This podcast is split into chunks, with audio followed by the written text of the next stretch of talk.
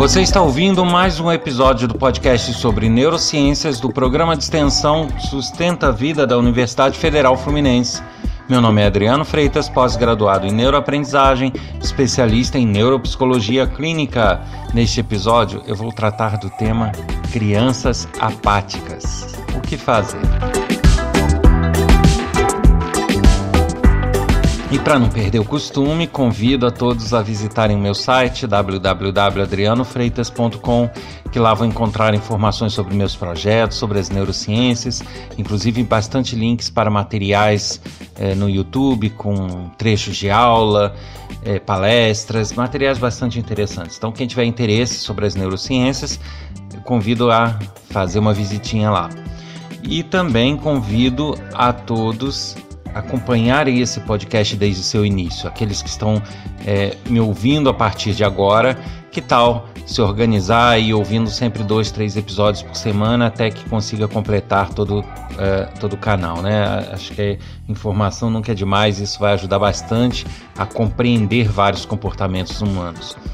E por último, convidar todos a participarem enviando mensagens, críticas, sugestões, dúvidas, comentários, discussões, levantar questionamentos. E quem quiser enviar mensagem pode fazer através do e-mail podcast@sustenta-vida.com ou então através de mensagem do WhatsApp para o número 22 99222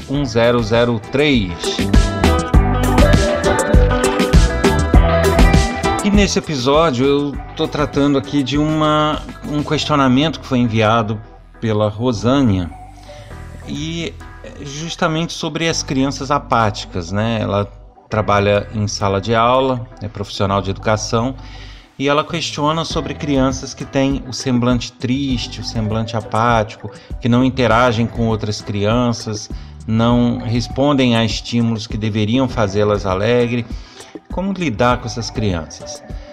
Bom, como eu sempre falo, não há uma fórmula mágica, né? O humano ele é muito diverso e muito complexo. E é, seria imprudência e, em consequência, tentar tratar isso de uma forma genérica e dar uma solução que sirva para todos, porque isso não existe. Mas, por outro lado, eu optei por tratar esse assunto nesse podcast justamente porque, apesar de não poder apresentar uma solução, eu posso é, dar dicas de algumas coisas que podem gerar esse tipo de comportamento para que as pessoas que estão lidando com as crianças saibam mais ou menos onde podem estar pisando e tenham certos cuidados porque por mais que a gente queira ajudar, por mais que a gente tenha a intenção de ajudar, ou ache que o que a gente está fazendo não pode dar malefício, né? Ah, não, um abraço, que mal vai fazer um abraço? Que mal vai fazer eu sentar e conversar com a criança? Pode fazer sim, dependendo da situação, não é uma boa decisão. Então eu queria justamente discutir um pouco isso para que as pessoas entendam que, infelizmente, apesar de não ter uma solução mágica, as pessoas precisam tomar certos cuidados e certos procedimentos para que tudo possa fluir da melhor forma possível.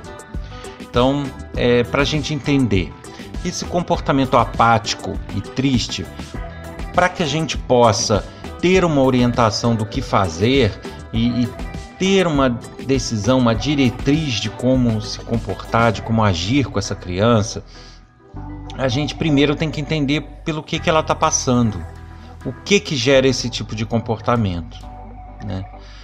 Então eu vou levantar aqui algumas possibilidades para que vocês entendam a complexidade da coisa. Primeiro, a gente tem crianças que naturalmente são mais alegres, são mais extrovertidas, mais brincalhonas, e a gente tem crianças que naturalmente são mais fechadas, mais tímidas, mais tristonhas, às vezes mais melancólicas. Mas isso não significa que essas crianças que naturalmente são assim, elas estão fora do padrão de normalidade. Né? Quando eu falo em padrão de normalidade, eu falo daquela média mais ou menos que a sociedade tem como sendo um comportamento normal, aceitável, que não tenha transtorno. Mas que existem as particularidades, né? Então nem todo mundo é obrigado a amanhecer sorrindo e dormir sorrindo. Então a gente primeiro tem que saber se esta criança apática ela não está simplesmente exteriorizando um comportamento natural, uma, uma personalidade, um traço de personalidade dela. E aí vocês têm que imaginar que no caso de crianças que são naturalmente mais melancólicas, mais tímidas, mais retraídas, é, todo o processo de, de interação com outras crianças e até com, com os adultos na escola, ele não pode ser uma coisa forçada. Né? Isso acaba sendo um incômodo maior para a criança. Então, se você chegar e ficar, bem, querida, é, não sei o quê, e ficar de papinho e, e, e nitidamente é, com um comportamento em relação à criança diferente das outras crianças, ela vai se sentir mais incomodada ainda. Se ela tem naturalmente um grau de timidez, um grau de retração, de apatia natural, é, mas dentro de um grau né, padrão, normal, é, isso não é, eu diria que acaba deixando a pessoa, a criança mais constrangida, mais tímida e, e acaba se afastando mais ainda. Porque as crianças que são tímidas por natureza, elas não gostam de ser forçadas a brincar com outras, forçadas a responder, forçadas a sorrir, ou forçadas a dar abraço, ou a ficar de nhenhenhé com um e com o outro. Não é, não faz parte da personalidade. E aí a gente tem que entender que nem todo mundo é como a gente, nem todo mundo é como. Né? Nem todo mundo é um igual ao outro, nós não somos robôs. Então, tem pessoas que têm essa facilidade, gostam e até fazem por, por aparecer. Agora, tem outras que não, e que esta tentativa de forçá-los a interagir acaba sendo um incômodo muito maior, muito grande, acaba sendo irritante demais e, e acaba fazendo a pessoa se retrair mais ainda. Então, um, um cuidado se faz necessário nesses estímulos de interação. Esses estímulos é, é, importante que exista? Sim. É importante que a pessoa aprenda, apesar da sua timidez, a interagir, aprenda a, a conversar, a trabalhar em grupo, mas isso não pode ser uma coisa imposta e forçada, né? E, e a pessoa se sentir é, observada ou se sentir empurrada a fazer alguma coisa é muito pior. Então ficar de papinho, ficar de sorrisinho, ficar toda hora se referindo à criança e dando um abraço na criança sem ela querer, não vai funcionar. Né? É, isso, na grande maioria das crianças, vai fazer com que elas se retraiam ainda mais. Bom, esse é o caso de crianças simplesmente tristes, melancólicas, que têm esse traço de personalidade. Mas existem, aí sim, aí é que eu falo da complexidade humana. A gente não tem como, sem ser um especialista, sem fazer as devidas avaliações, é, poder traçar uh, um panorama do que se trata e começar a tentar estimular ela por nossa conta. Porque a gente pode fazer é, atitude, tomar atitudes que não são adequadas para cada caso e a gente pode né, dar uns bola fora, como dizem aí, tranquilo e acabar piorando a situação. Então vou citar aqui outros, outras situações em que isso pode ocorrer. A gente pode ter crianças que já têm algum grau é, depressivo por algum motivo, sempre lembrando que muita gente acha que a depressão é uma tristeza. Não é. Não confunda tristeza com depressão. Uma coisa é você estar tá melancólico, triste, outra coisa é você estar tá deprimido. A depressão, ela tem causas neuroquímicas. Então, independe da vontade, independe, independe do estado de espírito. É ao contrário do que as pessoas pensam. As pessoas pensam que o estado de espírito leva a pessoa né, a, a, agir de uma forma ou de outra. Não. É a neurobiologia dela que leva a ter aquele estado de espírito. É o contrário. Então, são crianças e pessoas que têm é, desequilíbrios de hormônios, de neurotransmissores e que vão trazer esse comportamento depressivo. É, o comportamento depressivo em criança não é tão frequente quanto em adultos, mas ele existe. Então, é, a primeira, o primeiro cuidado que a gente tem que ter é avaliar: bom, essa criança está apática porque é um traço de personalidade, sim ou não? ou essa criança tem traços e já apresenta sinais de depressão? Sim ou não? Uh, e aí, como que a gente avalia isso numa sala de aula? Não tem como, né? Trazer essa responsabilidade para o professor é inconsequência, porque o professor não é especialista nisso, não é responsabilidade dele diagnosticar ninguém e nem deve fazer isso, né? Então, um, o que ele deveria ter é um suporte de alguém, algum especialista, um psicólogo, psicoterapeuta, psiquiatra, né, uma pessoa especialista em neurociências comportamental, alguém que possa chegar e fazer essa análise da, da criança e daí orientar de que maneira esse professor vai poder ajudar. Agora, deixar essa carga nas costas do professor, é, é eu diria que é a coisa mais errada que pode acontecer. O professor, não que ele vá é, ser incompetente ou ele vai ter uma má intenção de agir, não é isso, mas que por mais que ele tenha boa intenção e ache que está ajudando, ele pode em alguns casos atrapalhar. Né? E então, é, se for uma criança com esses traços de depressão, é parecido com aquelas que naturalmente têm um comportamento mais retraído. Você não pode chegar para uma criança que está entrando no processo depressivo e sair abraçando, sair querendo lev levantar o astral dela e ficar batendo papo toda hora com ela. Isso também é incômodo. Né? Então, tudo que é demais é incômodo. A gente tem que pensar isso. A gente tem que ir aos pouquinhos puxando a pessoa, trazendo para uma conversa, demonstrando uma amizade, um aconchego, um suporte ali, mas sem estar invadindo o espaço dela. Uh, no caso de traços depressivos, dependendo da avaliação de, de, um especialista, ela pode precisar até ser medicada, justamente por esse desequilíbrio neuroquímico.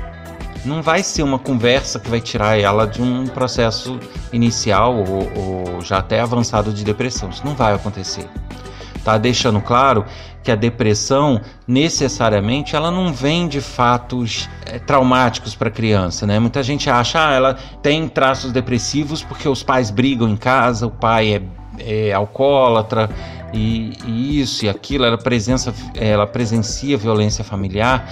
Isso pode gerar diversas coisas na criança, de fato, mas depressão, como eu falei, parte do desequilíbrio neuroquímico. Então, se a pessoa não tiver esse desequilíbrio, ela não vai tender à depressão ela pode tender a outros problemas, a traumas, a comportamentos agressivos, a várias coisas, mas a depressão, processos depressivos partem do pressuposto de que a pessoa possui um desequilíbrio neuroquímico e que pode, em algumas situações, e deve ser tratado com medicamentos. Então ninguém vai ter depressão porque viu o pai brigando com a mãe. Mas aí você me diz, poxa, mas o comportamento depressivo dela surgiu a partir disso. Ok, mas não significa que ele foi o causador. Ele foi o gatilho que aflorou aquela tendência que ela já tinha depressão.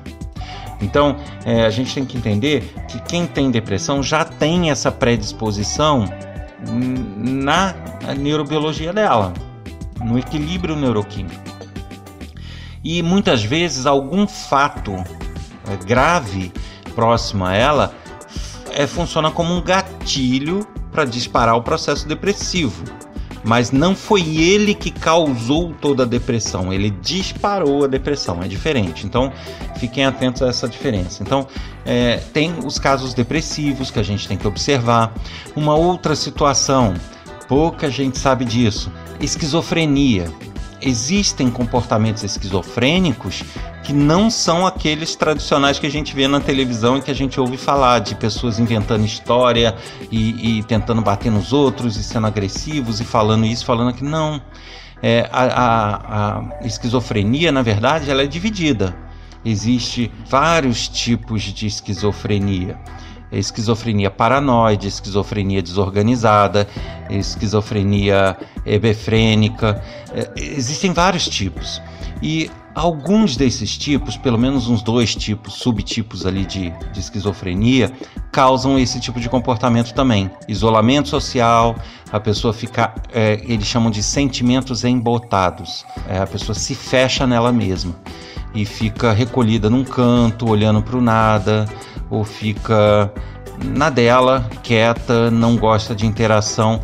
Isso pode ser um comportamento esquizofrênico também. Que é, no caso desse tipo de esquizofrenia, de embotamento de sentimentos, não é das mais frequentes também em crianças, não. Mas não é impossível.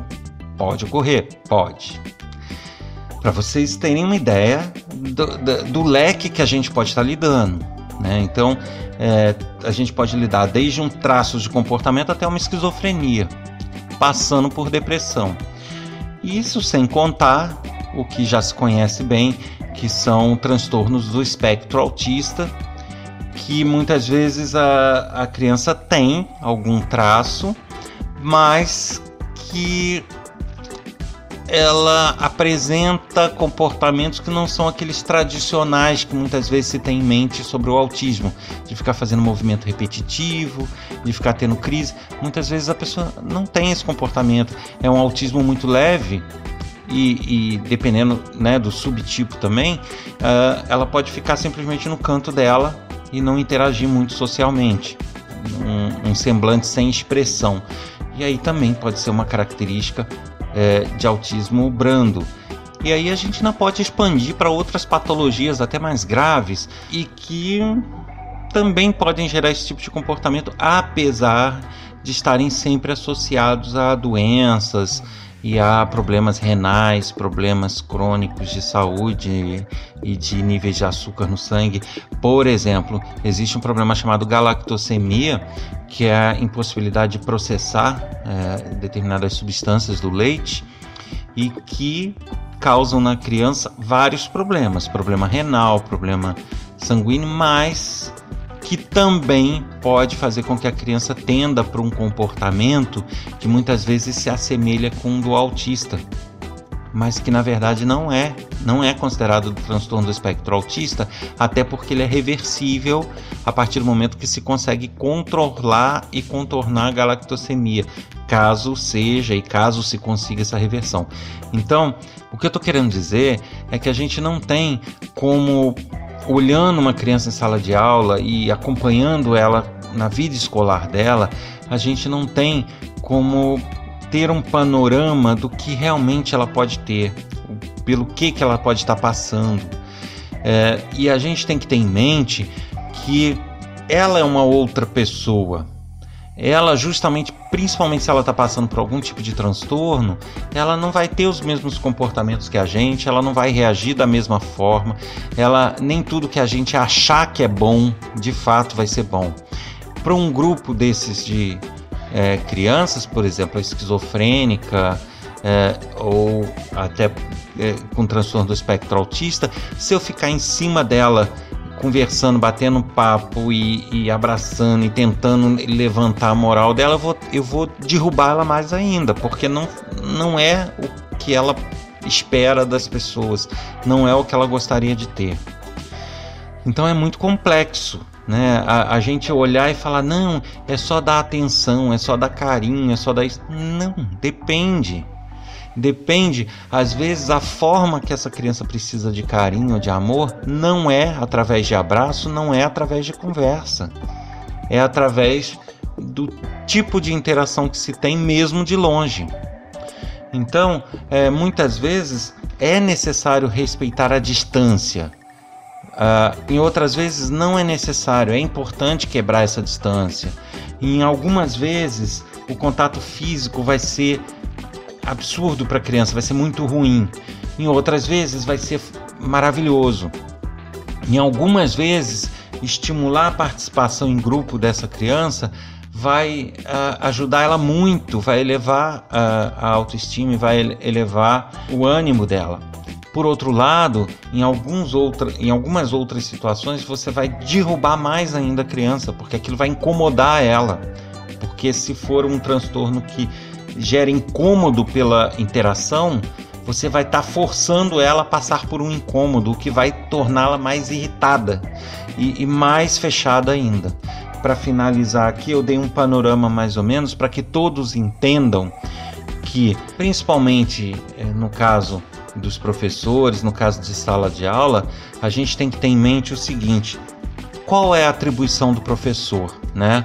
O professor, ele não é um especialista em comportamento, ele não é um especialista capaz de diagnosticar determinados transtornos ou determinados desvios de comportamento e muito menos determinar o que é, é bom para cada caso.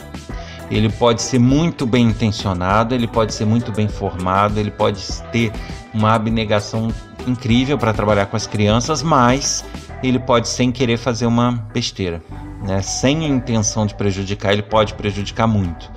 Então, não há fórmula mágica, como eu falei, mas a solução que eu poderia indicar com base na ciência seria buscar justamente este diagnóstico e essa orientação em um especialista.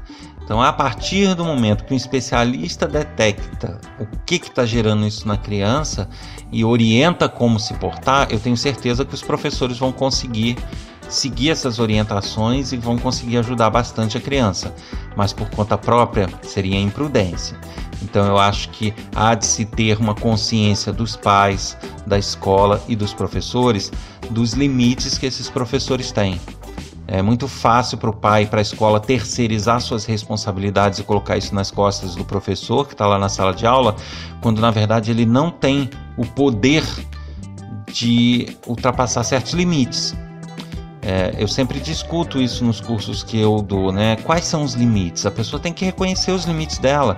Por mais que ela seja é, competente, por mais que ela seja é, é tenha a boa vontade de resolver, mas ela não é a pessoa habilitada a isso. Então ela pode ajudar a partir do momento que ela tenha uma indicação do que fazer. Então, se realmente é alguma criança que está fora da curva, que realmente se percebe que tem um comportamento alterado, a instituição tem que dar um suporte para esse professor e, tem, e ele precisa contar também com a colaboração dos pais. Então eu espero que tenha esclarecido um pouquinho a questão que foi colocada por e-mail, mas de qualquer forma, se ainda ficou alguma pendência, alguma dúvida, é só nos retornar o contato, que aí no próximo episódio eu volto a falar sobre o tema. Você ouviu mais um episódio do podcast sobre neurociências do programa de extensão Sustenta a Vida da Universidade Federal Fluminense. Meu nome é Adriano Freitas, pós-graduado em neuroaprendizagem, especialista em neuropsicologia clínica. Para enviar uma mensagem, fazer críticas, colocar dúvidas, questionamentos, sugestões, elogios, basta enviar um e-mail para podcast@sustenta-vida.com ou uma mensagem de WhatsApp para o número 22 992221003. Como sempre, aguardo vocês da próxima semana. Até lá.